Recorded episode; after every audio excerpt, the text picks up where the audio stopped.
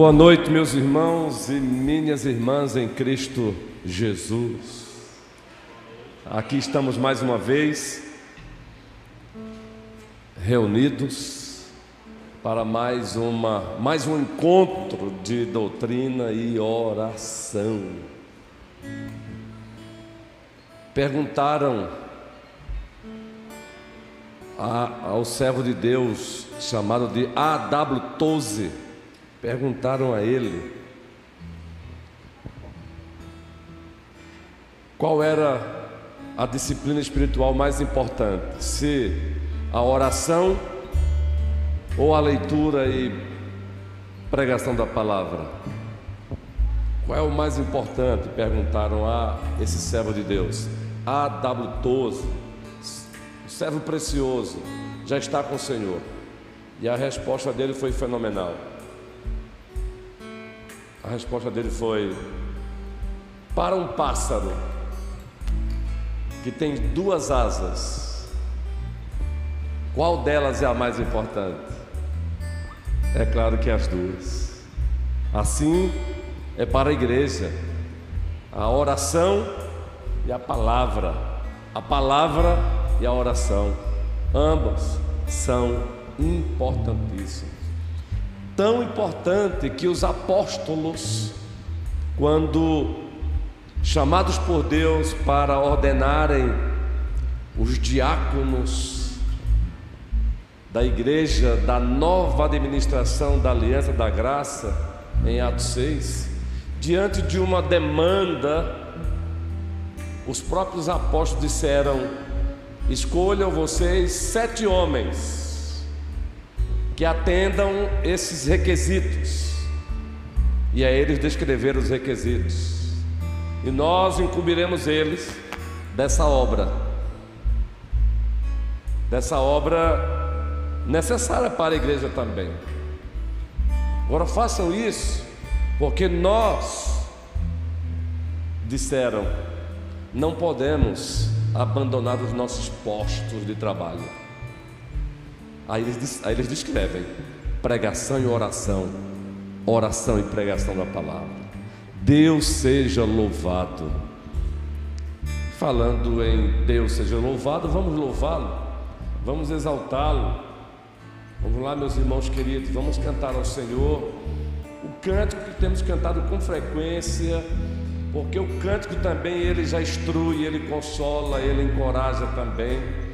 Nós sabemos que o cantar ele tem, uma ele tem um aspecto vertical e tem um aspecto também horizontal.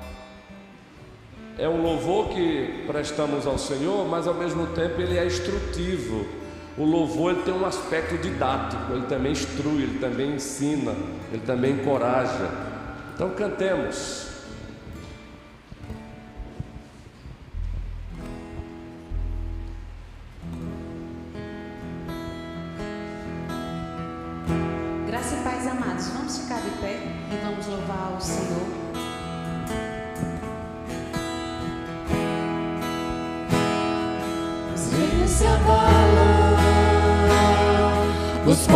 Se curvam,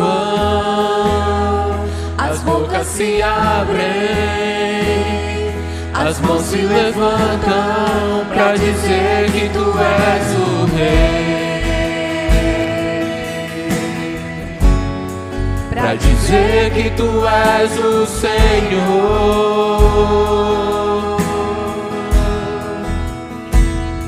Os reinos se abalam povos se curvam, as bocas se abrem, as mãos se levantam para dizer que tu és o rei. Para dizer que tu és o Senhor. Teu reino é sempre eterno, firmado em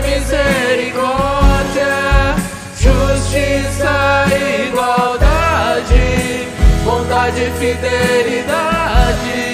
A tua igreja te adora. A tua igreja te adora.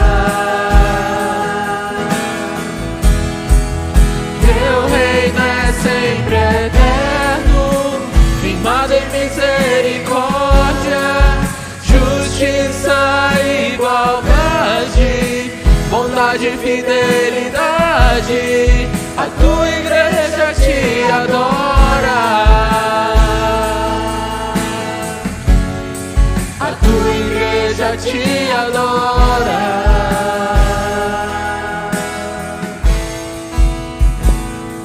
Os reinos se abalam, os povos se curvam. E As bocas se abrem. As mãos se levantam pra dizer que tu és o rei. Pra dizer que tu és o Senhor.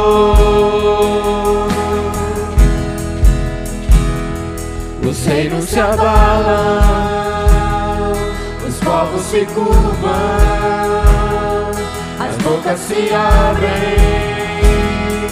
As mãos se levantam pra dizer que tu és o rei. Pra dizer que tu és o Senhor.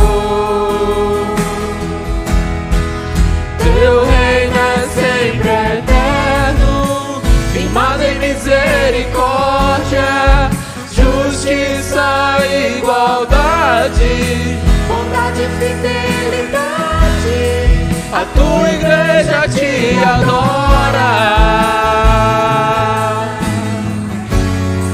A tua igreja te adora.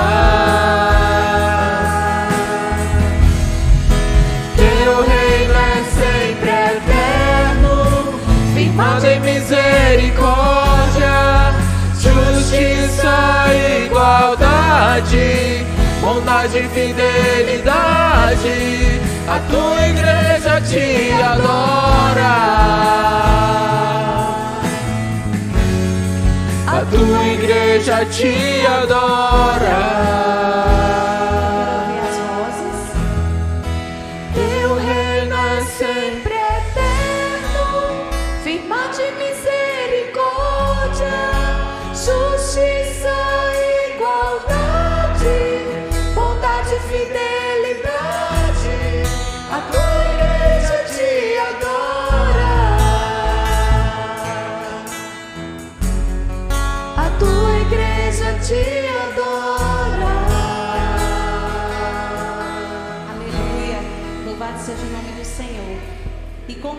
Deleitarmos na presença do nosso Deus? E como não nos deleitarmos juntos, como povo do Senhor, como raça eleita? Amém? Continuemos a louvar e agradecer o nome do Senhor.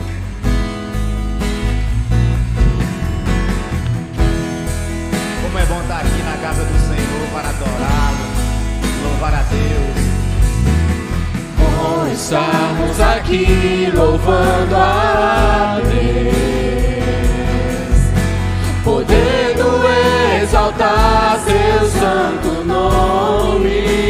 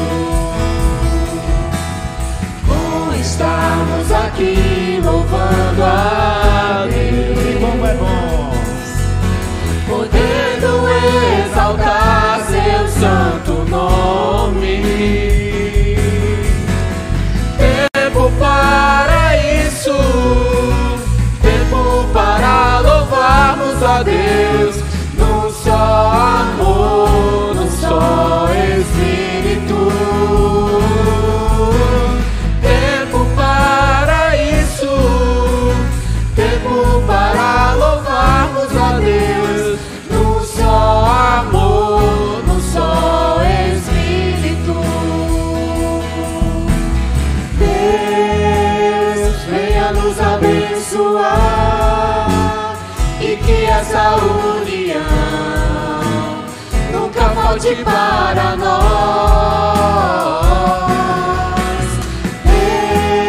Deus, venha nos abençoar e que essa união nunca falte para nós.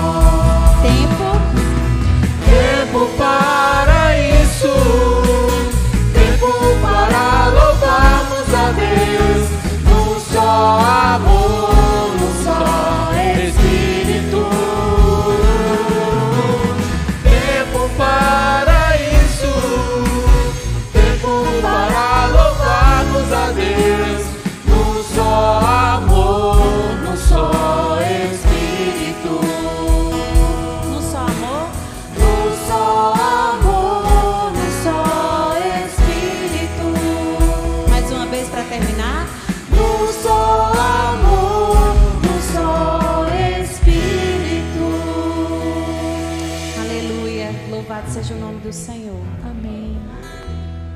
Deus seja louvado, exaltado seja o Senhor.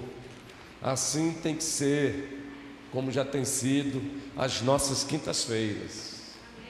Assim tem que ser, como já tem sido as nossas quintas-feiras.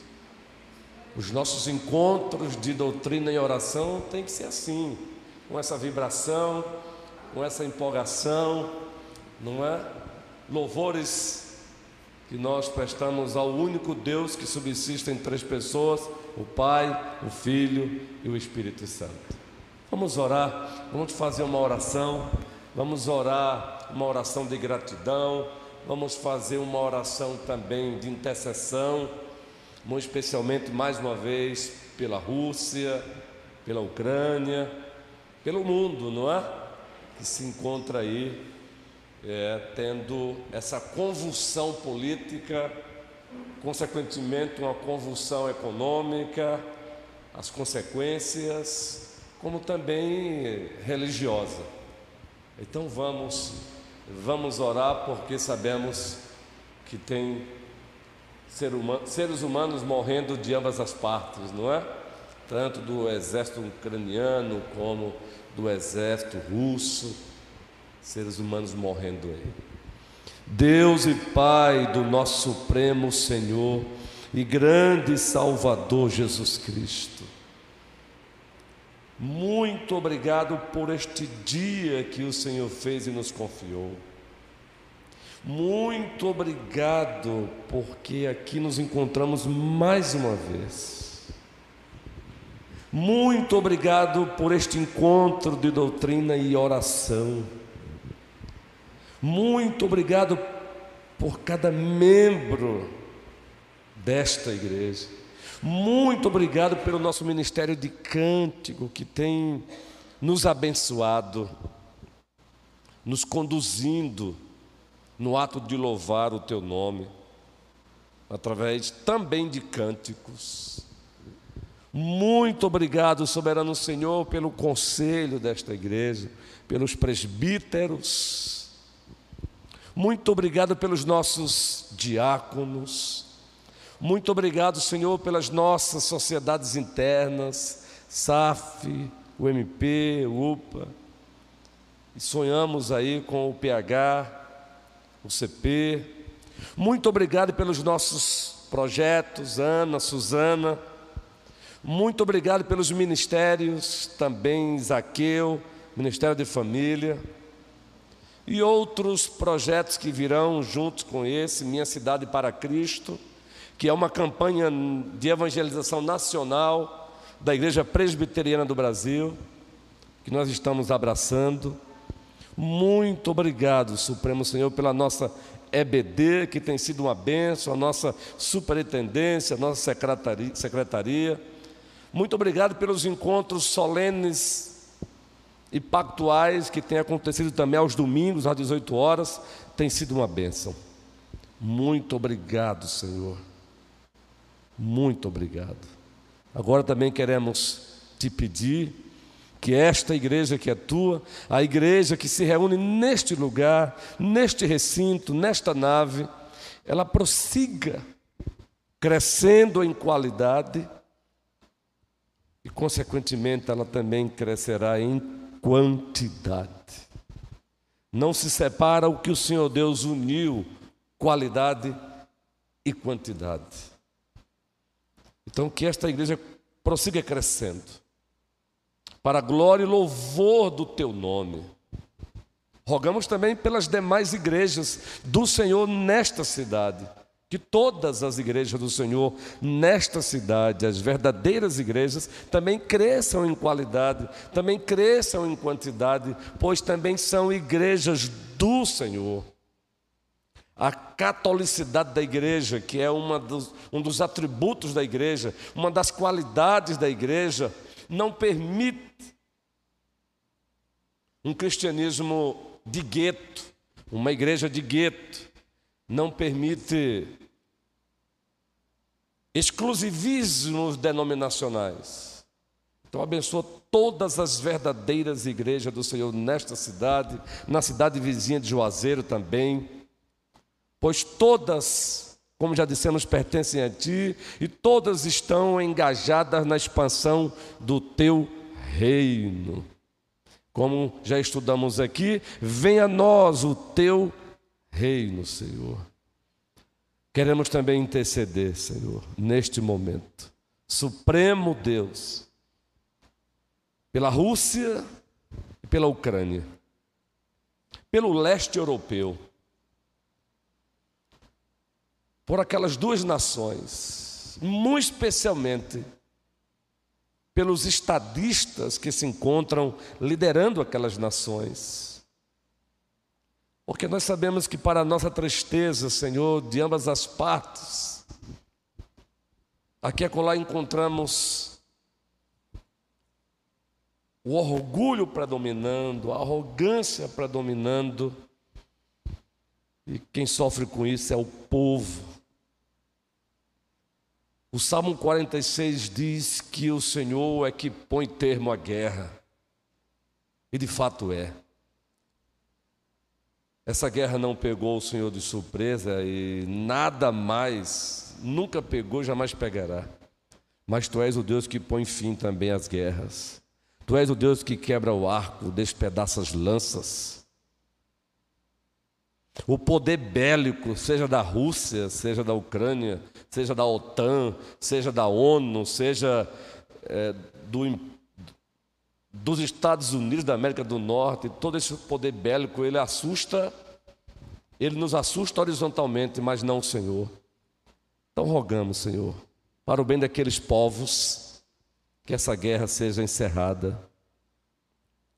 Nós imploramos nós suplicamos, venha o teu reino, expurga o mal daquelas nações, muito especialmente daqueles estadistas.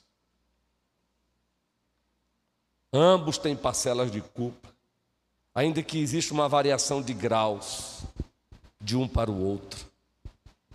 Temos visto mães chorando, pessoas tendo que deixar o seu país. Oh Deus Todo-Poderoso. E as consequências já estão chegando aqui, economicamente falando, afetando consequências que afetarão os lares, o bolso dos brasileiros, muito especialmente dos pobres, dos mais pobres. Então rogamos, Senhor, a tua intervenção. Imploramos a tua intervenção, Senhor. Também já oramos pelo nosso país este, esta nação continental, que a partir de julho, agosto, se iniciará mais um pleito, mais uma eleição para presidente, para governadores, mais uma eleição para senadores, deputados federais, os deputados federais. Ó oh, Senhor, rogamos pela nossa nação. Ó oh, Deus Todo-Poderoso, proteja a nossa nação. Proteja, Senhor. Oramos em o nome de Cristo Jesus, o nosso supremo pastor. Ele que é o Senhor absoluto em cima nos céus e embaixo na terra. E nós sabemos que existem três características do seu senhorio. Por ele ser Senhor, ele controla tudo e todos. Ainda bem. Por ele ser Senhor, ele é a autoridade máxima sobre o cosmos, sobre o universo, sobre as nações. As nações para ele não passam de um pingo d'água que cai de um balde. E por ele ser o Senhor, ele é o Senhor sempre presente, seja para abençoar, seja para amaldiçoar. Isso é consolador para todos nós, é consolador para a tua igreja. E que possamos relembrar essa verdade eterna com frequência para nós mesmos, muito especialmente quando nos deparamos com situações que nos assombram, que nos assustam, que nos deixam inquietos, que possamos relembrar o teu senhorio, que é também sinônimo da tua soberania. Tu és de fato soberano. Uma soberania manifestada através da tua vontade, uma soberania também manifestada através do teu poder, poder absoluto. Então imploramos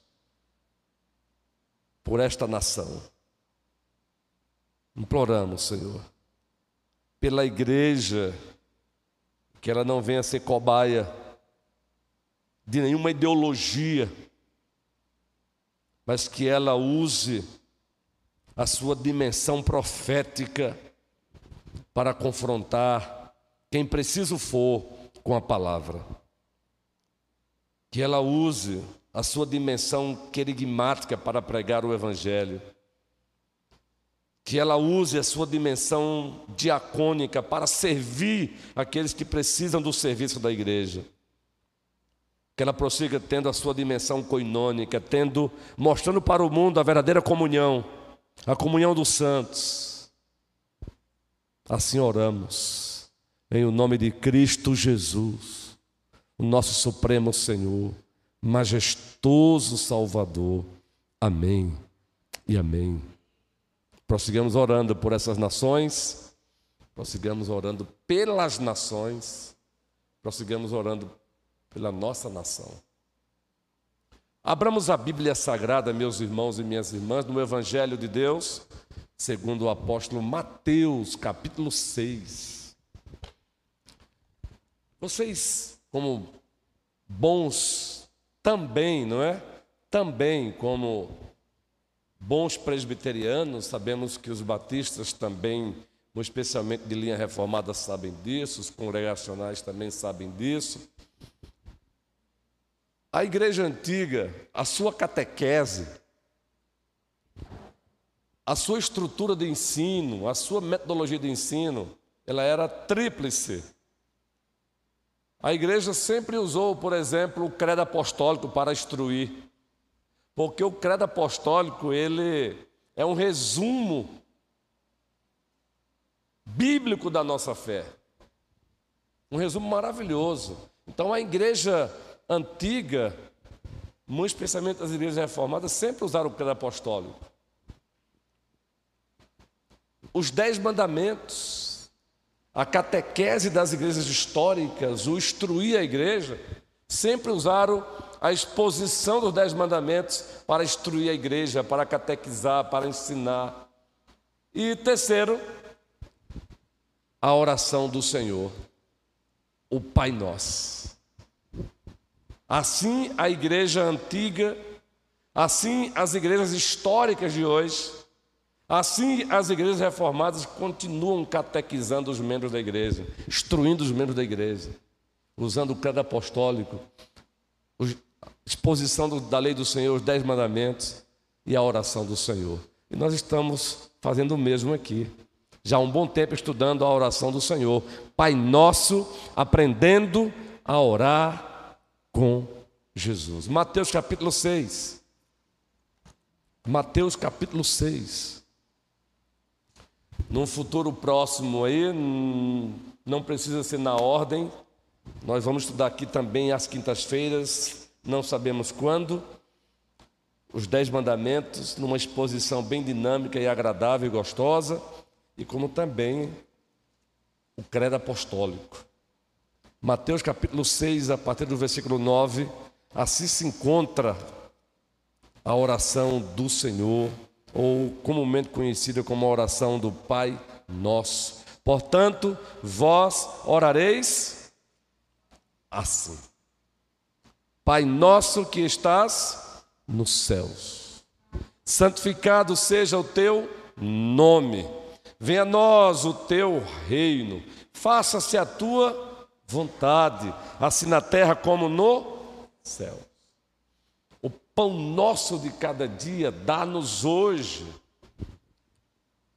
e perdoa-nos as nossas dívidas, assim como nós temos perdoado aos nossos devedores.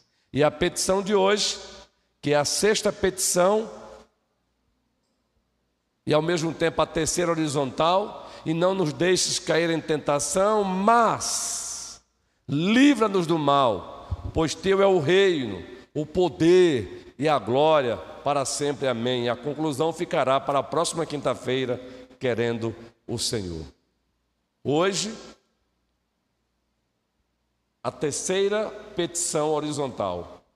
E não nos deixes cair em tentação, mas livra-nos, livra-nos do mal. Meus irmãos e minhas irmãs, como pano de fundo dessa petição que o Senhor nos ensina a fazer, nós temos verdades aí implícitas dentro da petição. Quando Cristo diz, Ele nos instrui a pedir, e não nos deixes cair em tentação, mas livra-nos do mal. Ele está nos ensinando essa petição com a pressuposição, com o pressuposto de que nós sabemos que a vida cristã é um campo minado. A vida cristã é um campo minado.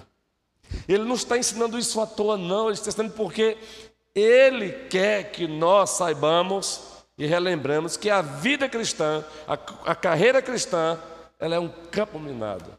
A jornada da igreja é uma jornada cheia de minas.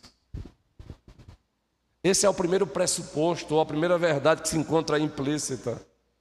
Por isso ele diz: peçam e não nos deixes cair em tentação, e não nos deixes ceder à tentação, mas livra-nos do mal.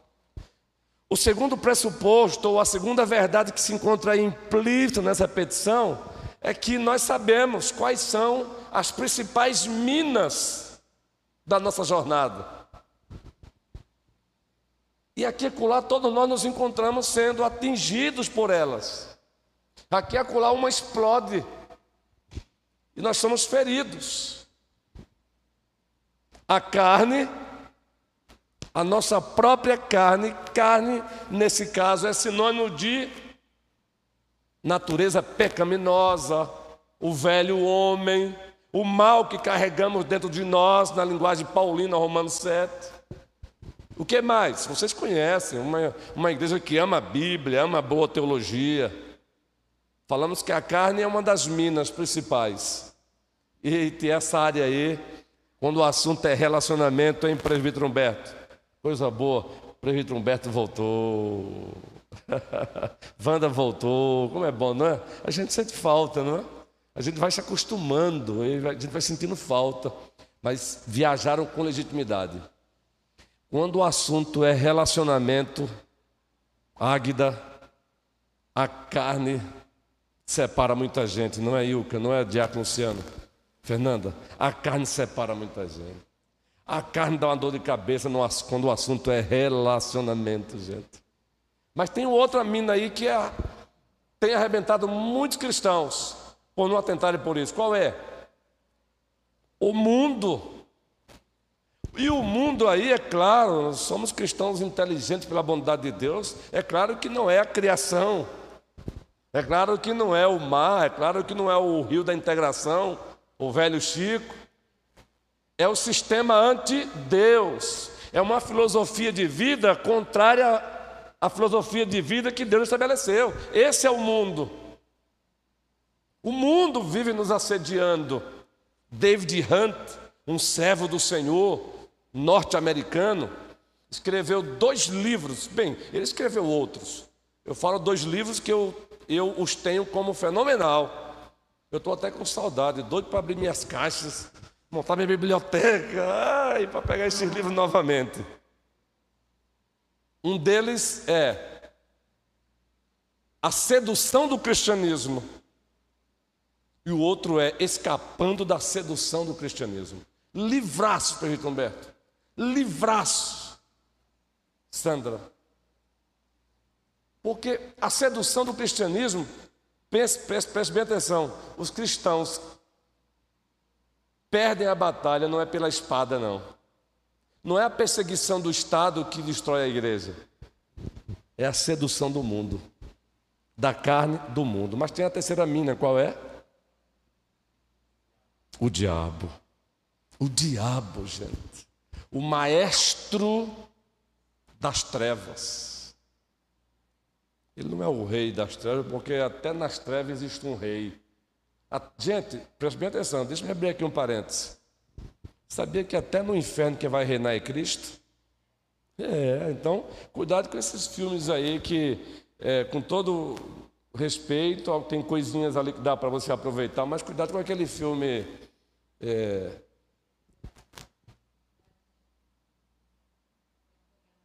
Não, não é, é um que é deixado para trás, não. É, é um filme evangélico, mas que ele prega uma ideia do que o diabo pegando as almas que morrem levando para o inferno. Não, não é o diabo que pega as almas que morrem sem Cristo e leva para o inferno, não. A Bíblia diz que quem vai mandar para o inferno as, as almas que morrem sem Cristo. Isso, olha lá, é, é, gente, é o Diácono Venâncio. Mas tem um outro filme também evangélico aí que promove isso. Ele é até dispensacionalista, o filme. Depois envia a mente aqui. Mas é esse também. Aparece lá o diabo pegando o cara que morreu, levando para o inferno. Não, querido. A Bíblia diz: quem vai dar, quem vai mandar também para o inferno é quem? É Cristo. Então ele vai reinar no inferno com a sua ira. Até no inferno ele vai reinar com a ira dele. Então veja como uma boa parte da igreja evangélica brasileira ela está com uma teologia doentia, não é? Porque dá a ideia que o diabo vai reinar no inferno, o próprio diabo vai ser açoitado no inferno de eternidade a eternidade. Por quem? Pela ira de Deus. Ah, gente, é sério. Eu vou deixar um pouquinho aqui ainda os parênteses aqui abertos, parênteses. A gente precisa meditar mais nessa questão da ira de Deus no inferno, lago de fogo, para a gente entender que o dever de evangelizar é urgente, é necessário, porque temos muitas pessoas caminhando para o inferno. Mas fecha parênteses: a carne, o mundo e o diabo. Quando ele diz peçam, não nos deixes cair em tentação, primeiro, a nossa caminhada é uma caminhada carregada de minas. Segundo, quais são as principais? Carne, mundo, diabo. E quando o assunto é o diabo, a nossa tendência é dois extremos. Ou a gente pratica, e os reformados têm tendência para isso.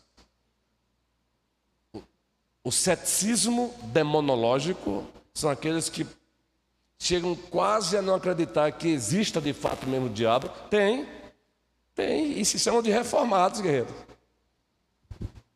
E é claro, o outro extremo são as crendices demonológicas, né? são dois extremos. Tudo é o diabo, tudo é o diabo, tudo é o diabo. Aí o senhorio de Cristo, eu lembro que uma vez com aquele livro de Paul Anchu, Quarta Dimensão, e aqui eu não quero descrever o servo de Deus, não, eu entendo que é servo de Deus, está com o Senhor, naquilo que ele errou, vai prestar conta ao Senhor.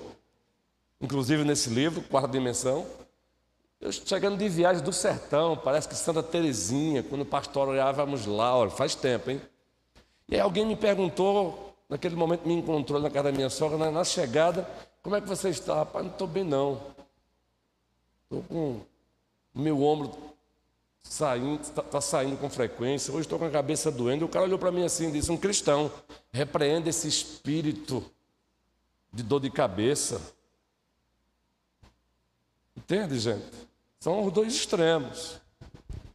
nem pode cair no ceticismo, ele de fato é real. É um anjo rebelado, sim. E que a Bíblia mesmo descreve como astuto. E que tem um certo nível de poder quando comparado conosco. Não se compara ele com o nosso Deus, porque ele é criatura, o nosso Deus é o Criador, louvado seja o seu nome. Mas quando se compara conosco, ele tem muito mais poder do que a gente, não brinquemos. Então, quando ele diz: orem, não nos deixes cair em tentação, mas livra-nos do mal, porque a nossa jornada é cheia de minas, Juan. Daniel, carne, mundo e diabo. E terceiro, vocês ainda são vulneráveis. No Getsemane, qual foi a mensagem de Cristo para os discípulos que estavam com ele lá? Vigiai e orai. Razões. O espírito de vocês já está pronto. Mas a carne é fraca. Agora, interessante que essa carne, que, diz, que quando ele diz que a carne é fraca, a ideia aí não é uma de, de fraqueza, porque se a carne fosse fraca, como nós pensamos muitas vezes, nós não pecaríamos. Quando fala que a, a carne é fraca, a ideia ali é dizer o seguinte: ela, ela resiste à vontade de Deus, ela vive resistindo à ética de Deus. A carne é fraca. Vocês carregam mal dentro de vocês ainda. Então, orem. Não nos deixes cair em tentação, mas livra-nos do mal. Meus irmãos amados e irmãs queridas, Marcelo e Flávia, Eu fiquei muito feliz, eu vou compartilhar, viu, Marcelo? É, o que eu vou compartilhar não põe em xeque, até incentiva os outros. Marcelo compartilhou comigo que Flávia ela estuda ali aquele maravilhoso curso que eu recomendo, Instituto Reformado de São Paulo, que tem como diretor o reverendo Leandro Lima. Que maravilha! Quando o Marcelo falou para mim que a Flávia está fazendo esse curso, eu vibrei. Fica aí, viu a dica, viu? Aqui é com lá eles abrem novas turmas. Recentemente abriu, fechou. Tá aí a dica, viu? Quando abrir de novo, fique de olho, faça mesmo. É uma bênção, Sandra. E o preçozinho, ó, cabe no bolso. Fecha parênteses. Marcelo, Flávia. Quando ele diz não nos deixes cair em tentação, mas livre-nos do mal, nós temos aí uma outra verdade aí como necessária. Isso está carregado de realismo na linguagem de J. Packer. Realismo. Cuidado com pregadores triunfalistas que descrevem a vida cristã sem dores, sem batalhas, sem intempéries, sem circunstâncias adversas. Não, não. Cristo nunca disse isso. Ele disse: Olha, no mundo tereis aflições por causa diversas, Priscila. Mas ainda bem que ele não parou, ele disse: Mas tem de bom ânimo, Elaine, porque eu, diva, venci. Louvado seja o nosso rei que venceu. Mas veja, essa, essa, essa petição está carregada de realismo da vida cristã. O que foi que Paulo disse à igreja em Éfeso? Capítulo 6. Marlene, sejam fortalecidos, olha só, Sônia, sejam fortalecidos no Senhor, gracinha, e na força do seu poder. Razões. Vamos abrir a Bíblia aí em Efésios 6,10, porque ele vai dizer as razões. Sejam fortalecidos pelo poder de Deus, em seguida, resumindo, vistam a armadura de Deus. Observa as razões, Carol.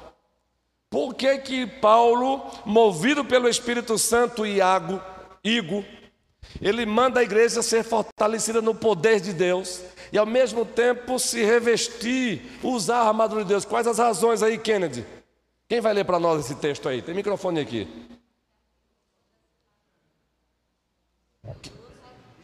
Efésios capítulo 6, a partir do 10. Quem vai ler? Efésios 6, 10. Vamos lá. Quanto ao mais, sede fortalecidos no Senhor e na força do seu poder, revestivos de toda a armadura de Deus, para poderdes ficar firmes contra as ciladas do diabo. Porque a nossa luta não é contra o sangue e a carne, e sim contra os principados e potestades. Segura aí, Ilka. Segura aí. Primeira razão. A nossa luta é contra principados e potestades. Continua, Ilka. Contra os dominadores deste mundo tenebroso contra as forças espirituais do mal nas regiões nas celestes. regiões. Gente, o que Paulo. Interessante que é, ainda hoje eu escuto colegas pregadores e eu não. não quem sou eu? Até porque eu já caí nisso também no passado. E não, não, tá em, não estão errados em tudo, não. Mas quando a gente lê esse texto, a, a nossa luta não é contra a carne, contra, sangue, contra o sangue. Geralmente a gente diz assim: o meu inimigo não é o ser humano. Mas não foi com essa proposta que Paulo disse, não. Quando ele disse a nossa luta não é contra a carne e sangue, ele está dizendo o seguinte, primeiramente: não é contra alguém igual a você, não. Porque lutar contra alguém igual a você é fácil, ou não é, gente? É. Que Paulo está dizendo é o seguinte: calma aí, porque a luta de vocês não é contra igual, não. A luta de vocês é contra principados, potestades. Então, sem o poder de Deus e sem a armadura de Deus, vocês dançam. Essa é a mensagem de Paulo. Não é simplesmente dizer que, não, então não encare o outro como inimigo, ainda que seja verdade isso, mas a mensagem do texto não é essa, não. A mensagem é: acordem porque vocês não estão lutando contra o outro homem, não. Se fosse, não é tão difícil, não. A luta de vocês é contra principados, e no plural, potestades, contra dominadores. Gente, eis aí a questão. Mais uma vez, os reformados, alguns reformados erram. Os caras têm medo de falar que existe uma hierarquia diabólica, e existe, gente.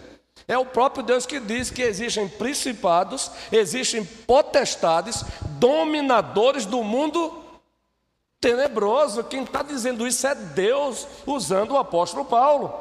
Por isso ele disse: sejam revestidos do poder de Deus, porque diva, sem o poder de Deus é impossível.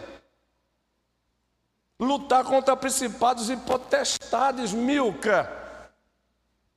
Tiago, sem a armadura de Deus não dá, Joel, se lutar contra esses principados e potestades. Então, quando Cristo disse: orem, não nos deixes cair em tentação, mas livre-nos do mal.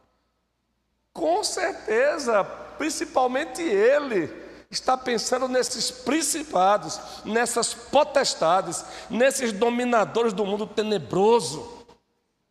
Por isso, preste bem atenção. Eu gosto muito de antecipar algumas coisas que eu, que eu pretendo fazer como pastor com a igreja, até para empolgar, só não vou marcar data aqui porque o amanhã pertence ao Senhor.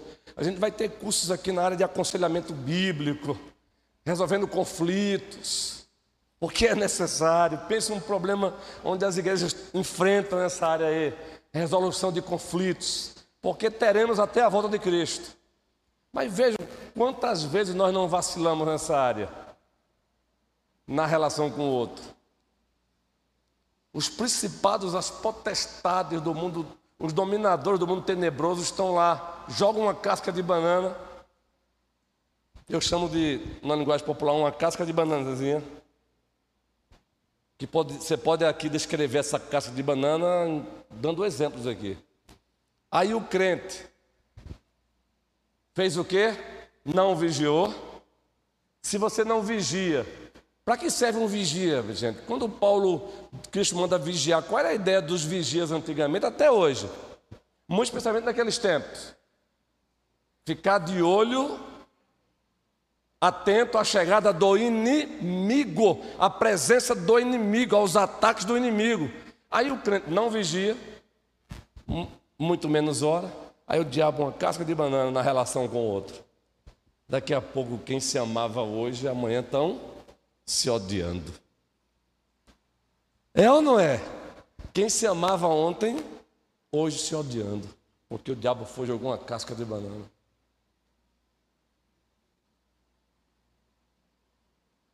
Atentemos. Peçamos discernimento ao Senhor. Então, quando ele diz peçam, porque a coisa não é brincadeira, não. Prossiga a leitura, Ilga, por favor, para a gente voltar para Mateus 6. Portanto, tomai toda a armadura de Deus, para que possais resistir no dia mau e depois de terdes vencido tudo, permanecer inabaláveis. Estai, pois, firmes, cingindo-vos com a verdade e vestindo-vos da couraça da justiça.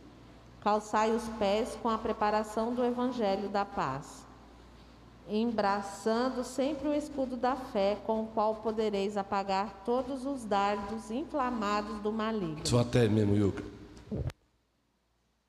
Abraçai o que? O escudo da fé, com o qual podereis o que, gente?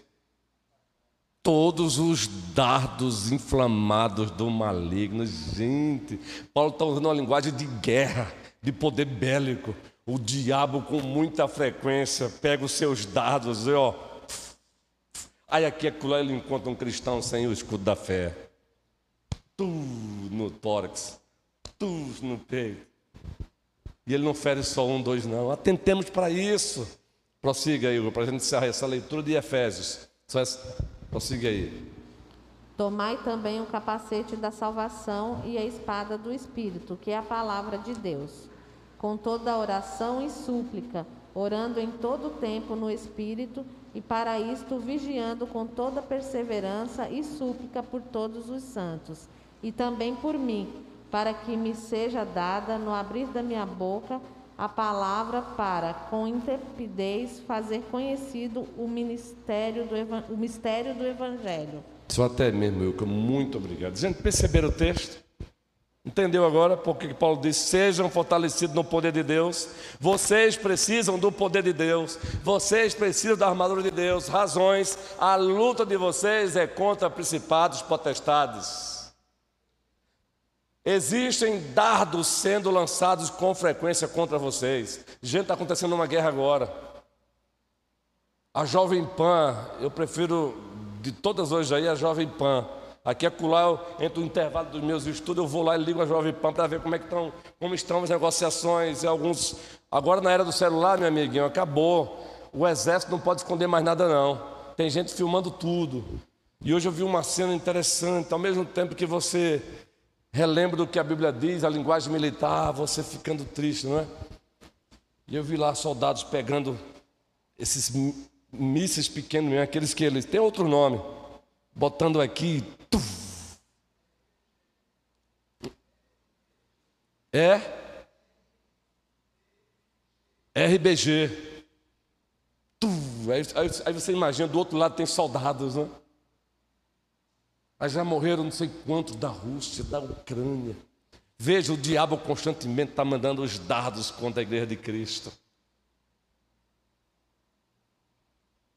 Dados contra a igreja de Cristo. Eu não pude estar lá, não, guerreiro. Se o Senhor Deus quiser, 2023 a gente já vai estar lá. Mas eu acompanhei uma mensagem do reverendo Mauro Meister. Que mensagem! Aliás, todos, né, guerreiro? Mas o Mauro Mais pregou uma mensagem maravilhosa, meu irmão, envolvendo esse assunto aí também. Da nossa responsabilidade como pastores na proteção do rebanho. Porque quer colar o rebanho, por razões diversas, baixa o, baixa o escudo. E a gente tem que dizer: levanta o escudo, menino. Menino, levanta o escudo, meu filho. Levanta o escudo da vizinho. Estou brincando, Davi. Davi olhou para mim agora, quase que foi. Levanta o escudo da fé. O diabo não brinca com a igreja do Senhor, não. Então, gente, voltando para a oração, não nos deixe cair em tentação, mas livros do mal. Nós, até a volta de Cristo, vamos ter que conviver com a tentação. Agora, observa, a tentação, ela tem dois aspectos. E aí eu vou ter que usar duas palavras para diferenciar isso. Deus nos, nos testa para o bem. Porque lá no original grego, a mesma palavra é usada para provação e tentação. Ah, os tradutores usam diferente para não gerar confusão, mas é a mesma palavrinha. Aí você diz, mas como assim? Deus nos tenta? Há uma diferença.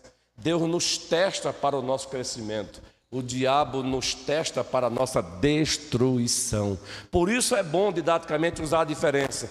Deus nos prova e o diabo nos tenta.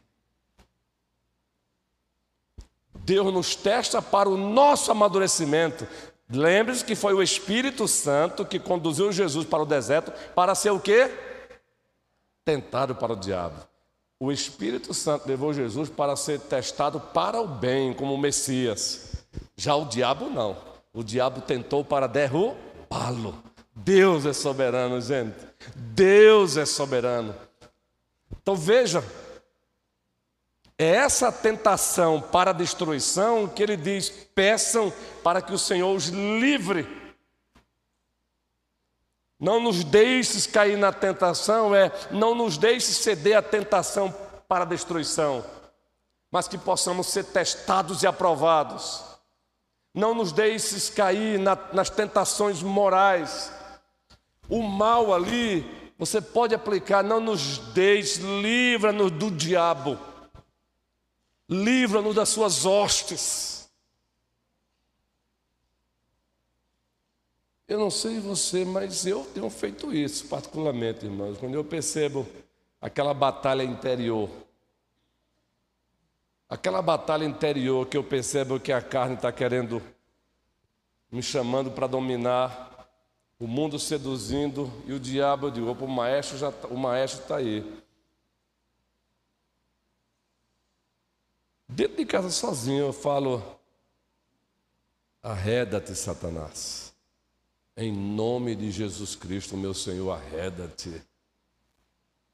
Ah, isso é coisa de Pentecostal, isso é coisa de crente, de cristão, bíblico, reformado. A gente tem uma mania de deixar de fazer o que a Bíblia diz porque o pentecostal faz, porque o, o neopentecostal faz. Se eles fazem de forma errada aqui, qual é o problema deles? Mas vamos deixar de praticar a Bíblia porque o pentecostal faz, ou faz de forma errada, ou o neopentecostal faz e faz de forma errada?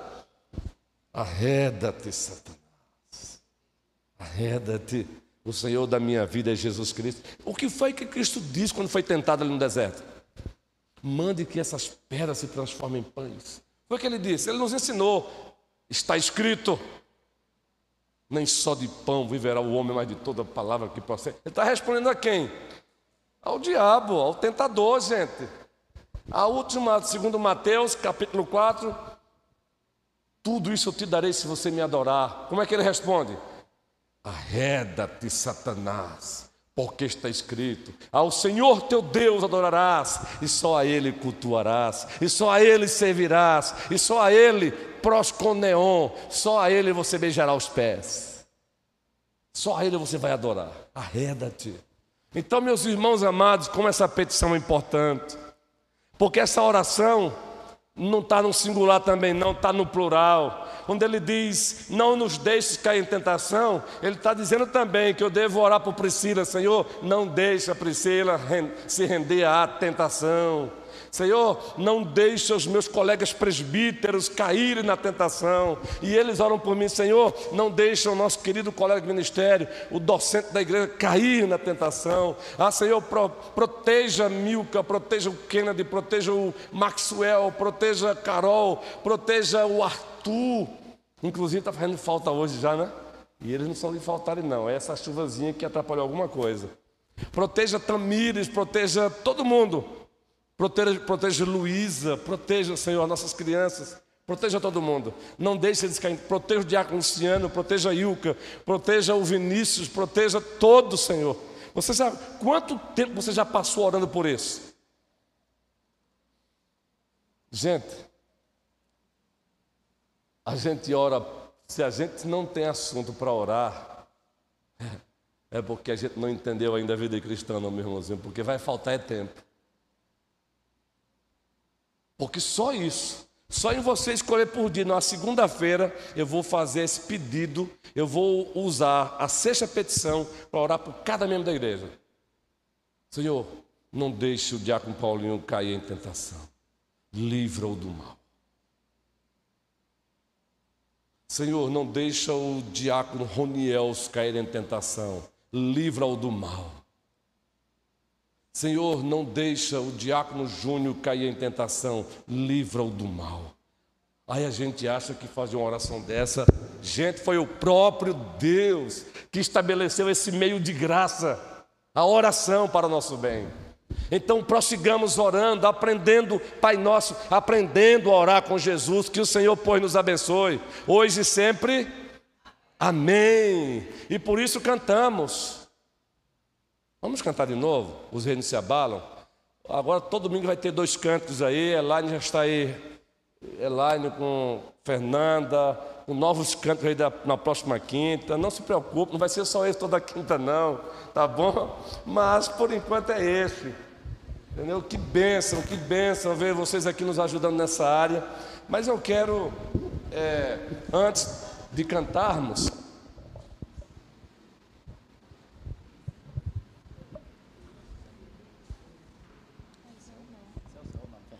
Ora, gente, gente, nós estamos aproveitando as quintas-feiras quando os irmãos nos pedem, para não constranger ninguém, não é? Nos pedem de compartilhar conosco, aproveitando também as quintas-feiras para celebrar, celebrar uma conquista, celebrar a vida, não é?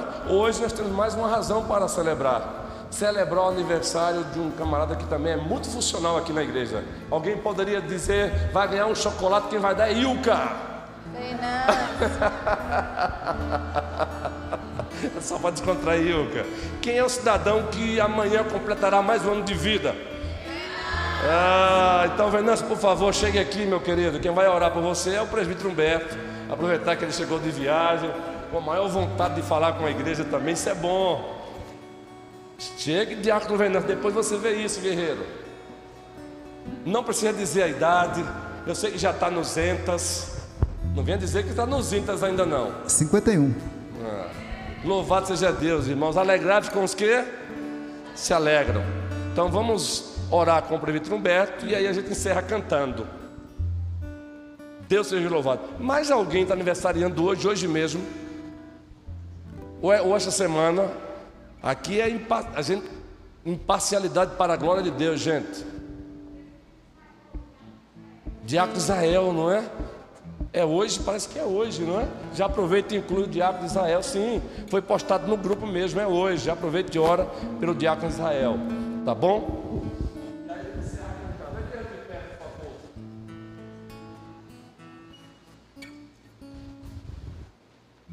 Graça e paz, amados. Prazer estar de volta com todos vocês.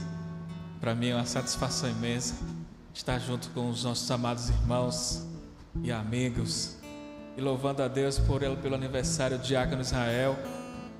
E amanhã, aniversário de Venâncio, 51 anos, para a glória de Deus. Amém, amém. Vamos todos baixar as cabeças e vamos orar. Pai, nós queremos te agradecer por este momento maravilhoso na tua presença, pelo dia maravilhoso que o Senhor nos concede, por essa chuva abençoada que tem molhado essa terra, que tem regado esta terra, que frutifica e que produz fruto para nosso alimento. Nós te louvamos pela, pelo dom da vida que o Senhor nos concede, por mais um ano de vida do diácono Israel onde quer que ele esteja nesse momento, ó Senhor, abençoa o teu servo, dando-lhe mais e mais forças vindas de ti para a glória do teu nome, que ele possa continuar firme e forte, inabalável na fé para a glória do teu nome, onde quer que ele esteja agora, ó Deus amado, o Senhor é onipresente, está ali onde ele está agora, para a glória do teu nome, ó Pai amado, nós bendizemos o teu nome pela vida do teu servo nas nossas vidas, que com sua experiência, com sua simplicidade, tanto nos ensinou e nos ensina cada dia mais. Nesse instante também queremos te rogar pelo, pelo diácono Venâncio, por mais este momento maravilhoso que ele está aqui na tua casa. Ó, oh, como é bom, ó oh, Deus amado, estar fazendo aniversário na casa do Senhor, porque o teu nome é que é exaltado nas nossas vidas, porque é o Senhor que nos concede mais um ano de vida. E quando nós colocamos a nossa prioridade em estar na tua casa, ó oh, Senhor, tu és louvado, tu és exaltado, tu és engrandecido e muito obrigado pela vida do teu servo. Não só ele, mas toda a sua família. Nós passamos esses dias em Campina Grande com os seus pais também, passamos um período lá.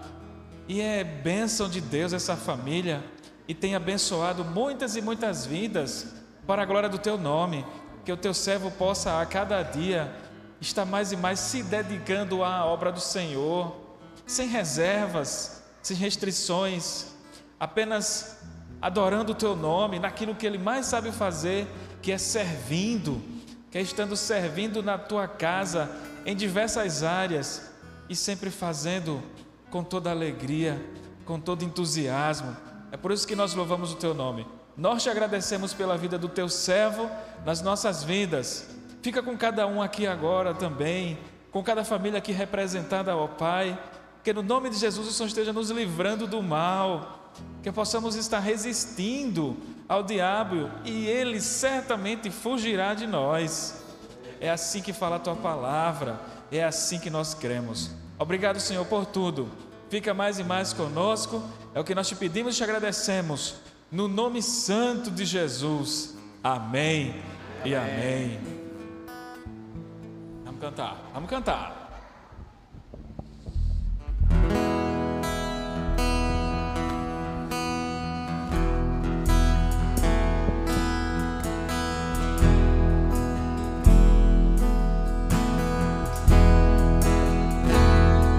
Os reinos se abalam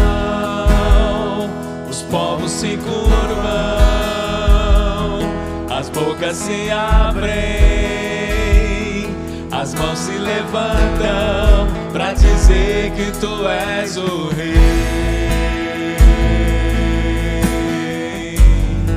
Para dizer que tu és o Senhor. Os reinos, os reinos se abalam povos se curvam, as bocas se abrem, as mãos se levantam para dizer que tu és o rei. Para dizer que tu és o Senhor.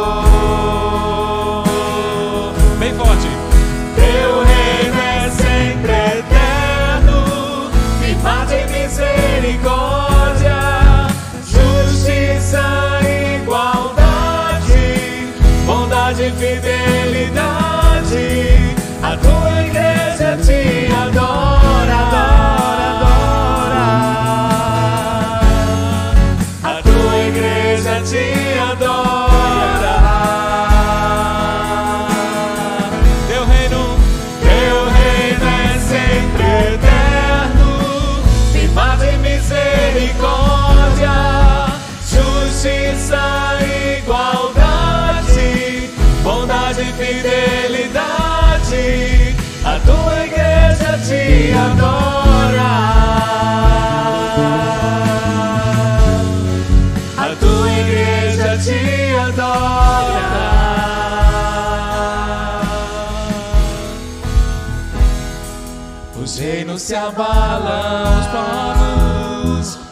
os povos se curvam, as bocas, as bocas se abrem, as mãos, as mãos se levantam para dizer que tu és o rei, para dizer que tu és o Senhor.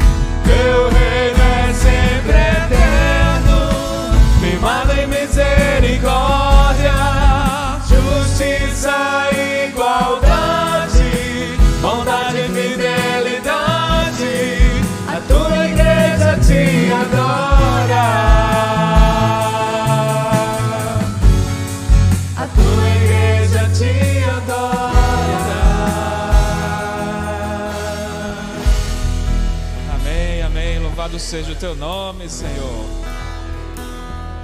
Meus irmãos e minhas irmãs queridas, nosso próximo encontro, domingo, às 9 horas e 30 minutos, para a nossa maravilhosa EBD.